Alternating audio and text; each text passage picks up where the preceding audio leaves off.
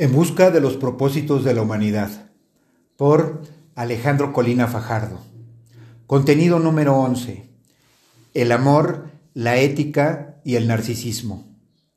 Pero el amor no solo es sexo y compasión. El amor implica un elemento adicional, la consideración de lo mejor que, como se sabe de viejo, se vincula con el bien. Y si uno considera el bien, no puede sino desconsiderar el mal.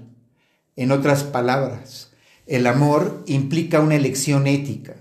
Si uno omite lo mejor, que no puede sino darse conforme el bien, entonces uno se encuentra incapacitado para amar. De acuerdo a Freud, se trataría de aquella persona que se queda atrapada en la fase narcisista de su desarrollo. Por esa razón, y contrario a lo que normalmente se piensa, el celoso no ama, se encuentra incapacitado para amar, o, al menos, de amar de un modo diestro. Sus celos expresan una proyección inconsciente, esto es, un deseo reprimido, un deseo que el celoso decide no admitir como propio y resuelve que lo siente la persona que ama, por lo que truena contra ella. Eso por un lado. Pero por el otro, al celoso lo mueve el anhelo, muchas veces secreto, de ser la única persona, o de menos, la más importante en la vida de la persona amada. Si el amor se confunde con los celos, es porque se confunde con el amor siniestro y se pasa por alto el amor diestro. Pero, ¿qué es eso del amor siniestro y el amor diestro? O mejor, quién ama en forma siniestra y quién en modo diestro. Ama en forma siniestra quien encuentra su motor en el miedo y anhela controlar o dominar a la persona que ama. Y ama en modo diestro quien encuentra su motor en la valentía y anhela que la persona amada se cumpla a sí misma en plena autonomía. Esto es, que viva en el ejercicio sin trabas de su libertad práctica, pues la libertad de conciencia debería darse por descontada. Y por lo mismo que expresan amor siniestro, los celos encuentran como fuente el narcisismo. El celoso se proyecta porque se encuentra encerrado en una dinámica autorreferencial, porque sus intereses no van más allá de sí mismo. En otras palabras, porque no ha remontado la fase narcisista de su desarrollo. De ahí sus sentimientos paranoicos, su encontrar a cada paso una amenaza a su reino, esto es, a su relación amorosa. Quien remonta la fase narcisista del desarrollo humano, en cambio, acepta, cuida y deja en libertad a quien ama, por lo que evidentemente ha dejado de vivir en exclusiva satisfacción de sí mismo no se enfrasca en sí, esto es, no atenaza ni se atenaza en el amor siniestro, sino que se abre al mundo y se entrega a la vida en el amor diestro. Por desgracia, resulta más fácil encontrar ejemplos de fieles adeptos al amor siniestro que al amor diestro.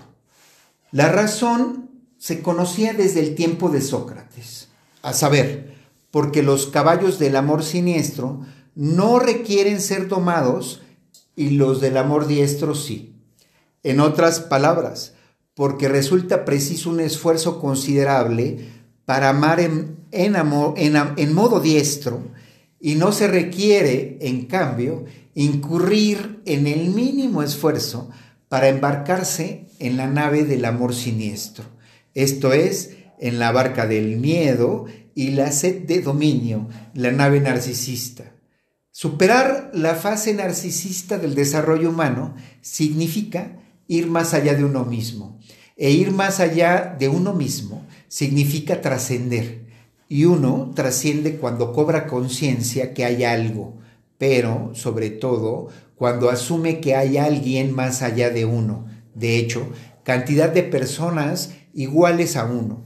Fulanito, sutanito, menganito, perenganito, en una palabra, la humanidad entera.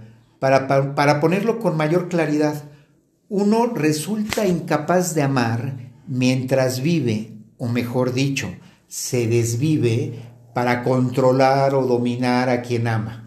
Pues ocurre que estas personas, como todas las demás, son seres que se autogobiernan como uno. Esto es, personas que constituyen una voluntad de poder propia, para decirlo con Nietzsche. Los celos, en resumidas cuentas, nacen de la intención de controlar o dominar a la persona amada, o lo que es lo mismo, de no respetar su voluntad de autodeterminación.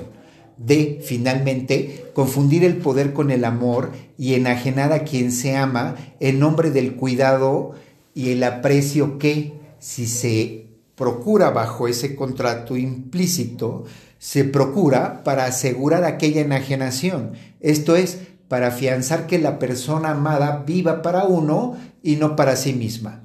Queda claro que quien opta por el amor siniestro, opta por el mal, mientras que aquel que opta por el amor diestro se inclina por el bien.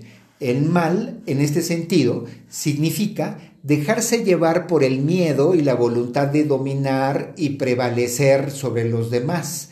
Y el bien, mantener la valentía necesaria para dejar ser quienes son a los demás, al tiempo que también se permite uno ser como es. O, puesto de otro modo, quien opta por el mal no considera ni cuida de los otros, sino solo de sí mismo. Y, en cambio, quien se inclina por el bien considera y cuida de los otros, no solo de sí mismo. El primero se encuentra condenado a vivir quizá una larga vida, pero una vida que vivirá sin remontar la fase narcisista de, su desarrollo.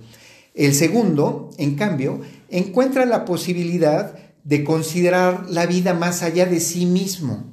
Esto es, cuenta con la posibilidad de aceptar que los otros tienen una forma de ser que jamás podrá someter a su dominio y de amarlos justamente por eso, por lo que son y hacen, no por lo que uno imagina o quisiera que fueran e hicieran.